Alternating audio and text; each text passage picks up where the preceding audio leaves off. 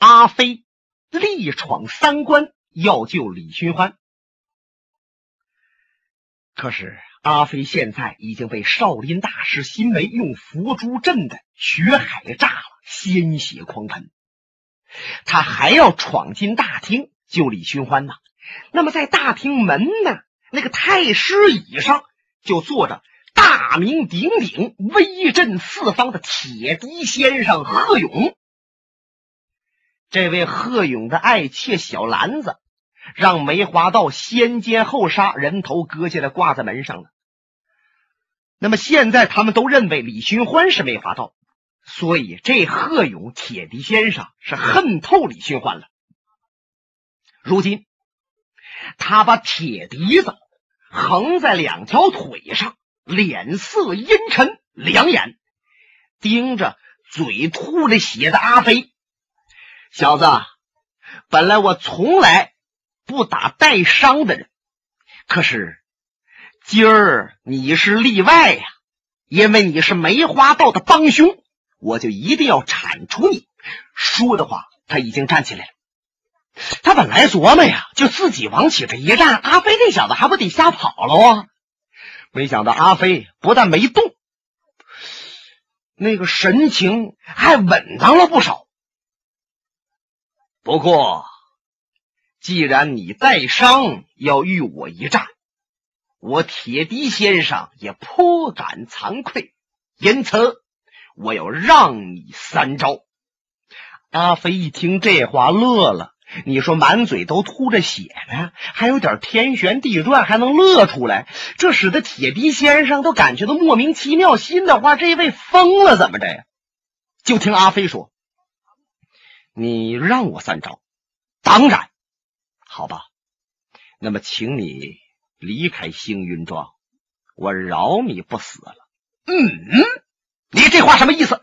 因为天下没有人让得了我三招。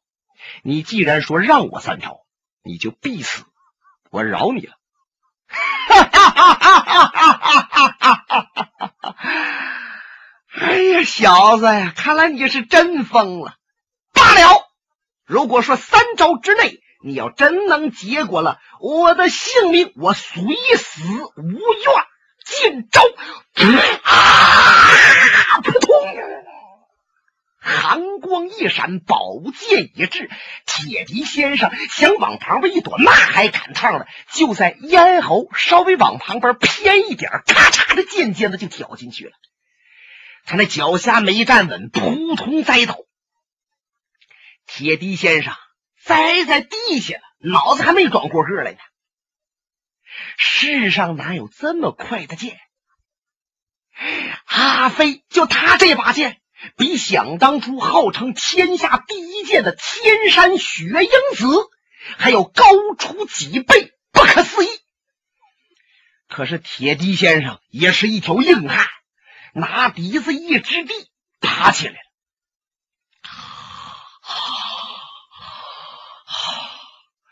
阿飞，还有两招呢，你进招。见他爬起来，又让自己进招，阿飞有点意外吃惊。怎么，你还想让我两招？当然，君子一言，快马一鞭，如白染皂，绝无更改。我说让你三招。就让你三招，虽死无怨。见铁笛先生这样，阿飞也不由得浑身一震。什么叫七男子大丈夫？哎，这位呀，确实够个大丈夫。他让我招数，使得我一剑奏效，把他这个脖子刺伤了。按说他就不敢再让我招了，可是还让我招。哼！阿飞把宝剑往腰中一别，向前走了两步，来到了铁笛先生的跟前。他把自己两个巴掌啊，在他面前那么一拍，啪啪一响。好了，这两招就算我已经尽完了招了。阿飞刚一拍巴掌，铁笛先生那个铁笛子嗖一叫唤，哎呀，扑通！阿飞磕膝盖一发软，扑通就跪地下了。怎么着？铁笛先生也做好准备了。他见阿飞用巴掌带招数，刚一使完，用嘴他就一吹这铁笛子。他这个笛子里边有钢钉，用内气一吹，啪的一弹出去，百步之内是百发百中。现在他给阿飞就打在关节要害部位，那阿飞还动得了？一个跟子就趴下了，连内伤在外伤，阿飞倒在地下起不来了。这个时候就听着，好像从四面八方啊有脚步声传来，哒哒噔噔噔噔噔噔，走走走走，别让这小子跑喽！把阿飞抓住，要不然他就救李寻欢啦！铁笛先生往前上了一步，他一只手捂着自己脖子这伤口，免得血呀。往外流，另一只手摸向阿飞那磕膝盖，顺着磕膝盖那缝，也就龙眼这地方，他擦，把两根钢钉拽出来了。阿飞疼的呀，就一蹬腿哎呀，阿飞，我没有杀了你，我也不想你死在别人手。救李寻欢你救不了，你还是先走吧。阿飞眼泪淌下来说：“英雄有泪不轻弹，只因未到伤心处。”阿飞心想：“李大哥呀，我救不了你了。可是你兄弟我已经尽了力了。”阿飞这腿上有伤，他站不起来呀！啊，咕噜咕噜咕噜咕噜咕噜，他这一口气儿咕噜出去好几十步远。你看，阿飞在深山老林里边长大的，山坡山下来回那么滚打爬磨，哎，这轱辘也出功夫了，一边跑都没他快。可是阿飞也轱辘到一个墙边，就感觉到一口气没上来，眼前一黑，什么都不知道。铁笛先生赶紧抓出药来，把这伤口揽住，免得血再往外流。又在灰袍上撕下了一块布，把脖子缠上了。这时候，什么少林新梅大师和他的弟子，还有洛阳天齐公孙母云等等等等，从后面还有前头各自屋子里边啊，全都赶来了。他们一看，哎呦，怎么铁蹄先生浑身都是血呀，脸色死灰。这是流血过多，受了重伤了。被谁伤的？怎么就连铁笛先生也让那阿飞给伤着了吗？他没想到这一点呢，一个个胆战心惊啊！这位铁笛先生现在也是六神无主，两眼发呆。你看，江湖上讲啊，认可让名在人不在，不能让人在名头坏。你像这位铁笛先生贺勇，一生当中和别人动手，也别说哪一位伤着他，就连他衣服襟儿都没挨上过。可是今儿个就被这阿飞把他脖子给穿个眼儿，这跟头栽的可太大了。按一般来讲，这就没脸在在江上闯的，甚至憋气窝火就得拔兵刃自刎。可是。这贺勇也在盘算呢。今天，也就是我呀，换个二家别人，还能躲出去一点儿，躲不了就得被阿飞的宝剑刺个正着，扎在咽喉处，一命呜呼。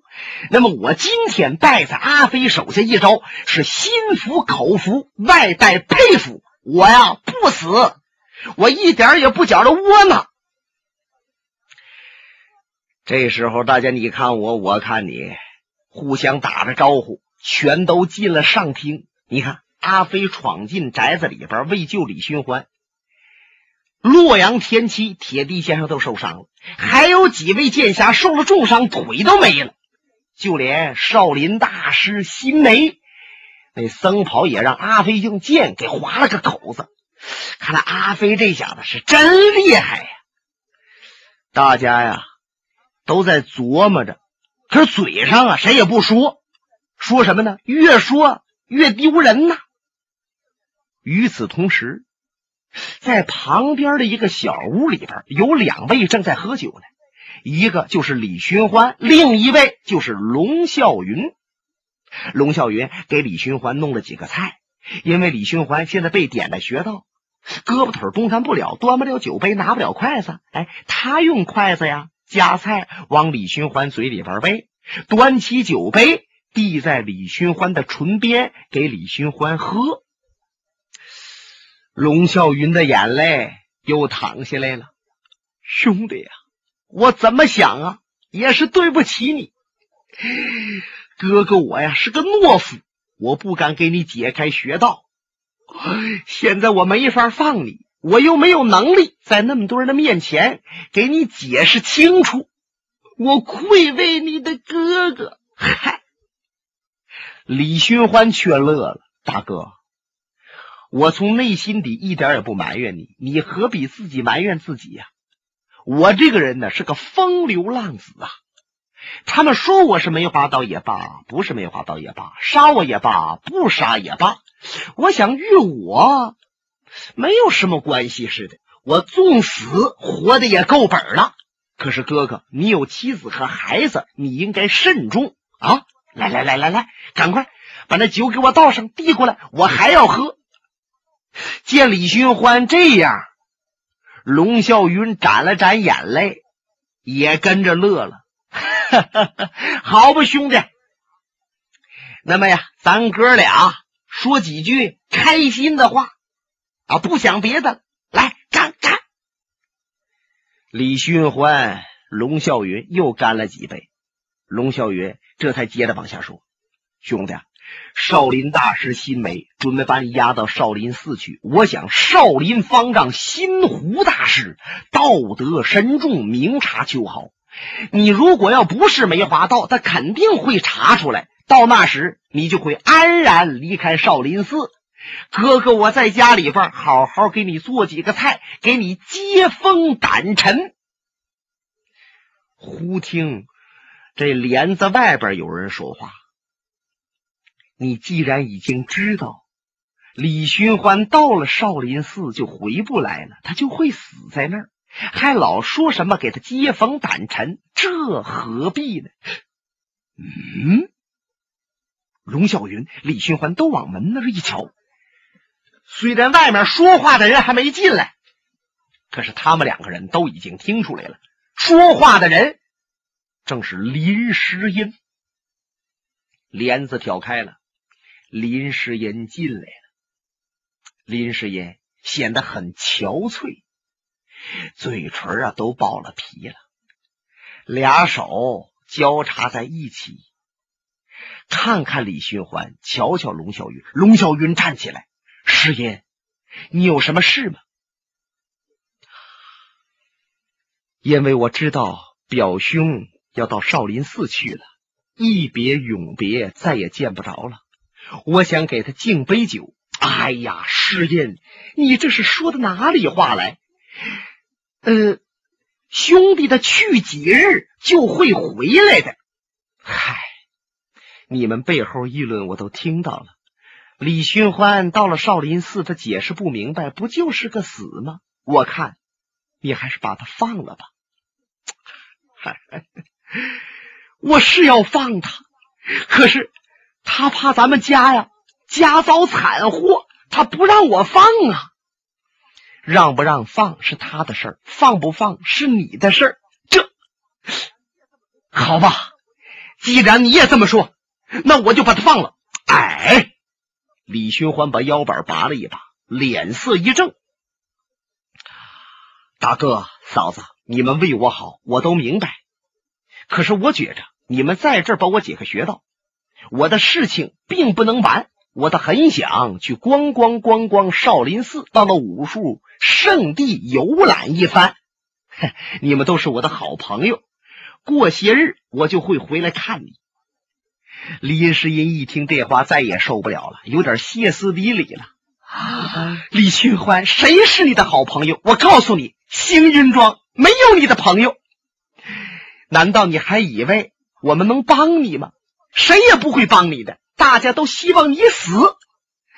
他说着，用手一指龙啸云，就是他和田七、公孙摸云等人都合计好了，阻挡那个阿飞，把阿飞打得重伤，不让他救走你，你还把他当成朋友。龙小云一听，那个脸呱嗒就撂下来了，脸现杀气，瞧着林诗音。他和林诗音成亲十年，从来没有这么一次。和林诗音发脾气，用这种眼光瞧林诗音。李寻欢一见，哈 哈哈哈哈哈！嫂子，其实你不用说，我大哥想让我死，我早就明白。嗯，龙啸云把他脑袋呀又扭过来了。你什么时候知道我想让你死？就在前日。田七、公孙魔云、赵正义几个人把我围在当中，他们本不敢向前发招，是你过来一下点中了我的麻穴，我就明白了，你是要伙同他们一起害我。即使你嘴上说兄道弟，想帮我，其实我还不明白吗？唉，别说这些了。龙啸云一听，蹦起来了，不错，李寻欢呐。你说的对，我就是想杀你。我本来是这家的主人，可是你一回来，我就觉得我好像只不过在这做客。我本来有个好儿子，可是你一来，就让他变得半死不活。我的家呀，都让你给拆散了。他一回身，把林世英胳膊抓住了。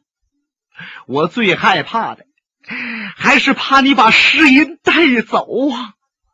说着，他眼泪淌下来了。林世英使劲一甩胳膊，把他送到旁边去。怎么？你把我当成什么人了？你把李寻欢当成什么人了？你不但心狠手辣，而且你根本就没把我当成一个人呢？难道你已经忘了，我毕竟是你的妻子啊？说着话。林诗音腾腾腾跑出这个屋子，像疯了一样回自己西边的小阁楼去了。李寻欢强忍着，这眼泪才没下来。就听了“砰”的一声，龙啸云把门摔上，出去了。现在人家那边已经决定好了，就是要把李寻欢押到少林寺去。龙啸云把马车准备好。要用这车带着李寻欢走，这样方便一些，也快一些。可是，在上厅之内，铁笛先生贺勇跟少林新梅说：“大师，既然已经确定李寻欢就是梅花道，你大没必要还把他押到河南少林去。就这么远的路途，半道李寻欢再脱逃了怎么办？我看还是在这儿把他处死吧。”不，李寻欢他自己并没有承认是梅花道。即使咱们有确凿证据，我想也应该把他押到少林寺做一裁决。再者说，我掌门师兄告诉我要把梅花道押到少林呐。呃，铁笛先生，还望望您多多谅解。好吧，可是我要敬告大师一句。李寻欢绝不会到少林寺，他半道就得死。说完，铁笛先生夹着笛子走了。这些人是合计来合计去，洛阳田七田大侠，随同新梅大师，还有大师的四个弟子，他们这几个人押着李寻欢走。那么有这几位要押着李寻欢。你就是阿飞，伤势好了再想劫 也打不过他们，救不下李寻欢。你别人来了啊，也白费。第二天早晨，李寻欢坐在马车之内，被封住，浑身上下十二处大穴，就那脑袋想歪一歪啊都很难呐。坐在车子里边，新梅大师和田七，他们俩一个左一个右，也坐在车里边。四个僧人是在车外边赶着车啊，咕噜咕噜咕噜咕噜咕噜，压着李寻欢，够奔少林寺。开始这十里二十里的路啊，谁也不说话。后来这田七搭的咯咯的问李寻欢：“李探花。”我就觉着呀，你是个读书的人，又中了探花郎，本应该在朝中高官得坐，骏马得骑，随王伴驾，封妻荫子。你何必要混迹于江湖啊？江湖不是你混的呀！啊，现在后悔了吧？天启，你这意思，这江湖人？不怎么样喽，这个地方不值得一混，哈 哈起码是你这个人混不明白。哎，我李寻欢现在也只能服气了。我这个人确实混不明白，只有像田七爷似的啊，见面能说会道，论起武术来也真有两下子。几个人合在一起，还能点中我的穴道，哎，这才能混下去。前妻一听，这脸儿啊不是色儿了。李寻欢，你怎么还不服啊？也别说我们一帮上，就我一个人上，我也照样把你打趴下，封住穴道。好啊，那么你能不能现在把我穴道解开？咱们两个就地儿比划比划，也让少林新梅大师给咱俩做做裁判。哎，嗯，喂喂喂。李寻欢一说这话呀，把这位给僵住了。那他敢把李寻欢穴道解开吗？新梅还是有身份的人，坐在旁边始终是一言不发。就这样，他们走了一个上午，半道打了点尖，继续往前赶路。他们这些人没有料到。自从他们出了星云庄，有一个人始终是在背后盯着他们。谁呀？就是那位铁笛先生贺勇啊！你看，贺勇碍着少林寺的面子，不好当场把李寻欢杀死。可是他也拿好主意了，我一定亲手杀李寻欢，给爱妾报仇啊！所以他在找机会下手。现在一看，好，马车在道上走着。两面啊，都是茂密的松林。那么在这林子里边藏着，出其不意，肯定能够得手。他蹭蹭蹭蹭，踩着雪地几个箭步，藏到树林后边了。就见那马车咕噜咕噜咕噜，嘎吱嘎吱嘎吱，压着雪地越来越近。他慢慢的从背后亮出自己的宝笛。瞄准了，对着这马车，就这马车呀，咕噜咕噜咕噜咕噜咕噜往前来，已经与他平行成了一条线了。他就准备吹笛子、发铁钉打李寻欢。哎，一看不行，赶紧把这口气收回来了。怎么呢？这个马车里边啊，李寻欢是坐在当中，右面呢是中年的胖子田七，左面。是新梅大师，那有这个田七挡着，把李寻欢呐挡的流言呐，他打不着李寻欢呐。马车往前去，铁笛先生就着急了，他高抬步，轻落足，顺着树趟子慢慢往前跟着。这时候，田七和李寻欢还在哒哒咯咯的说话，哎，就见。田七那身子往前一倾，好像是吐痰，或者是往前拿一件什么东西。就在这一刹那，铁笛先生把这机会就把握了，因为田七轻身已经把李寻欢这身子全都闪出来了，机不可失，失不再来。他啪一抬这铁笛子，这嘴就对在上边了，气声丹田，气发出一声，就听着。是一点寒星直达李寻欢。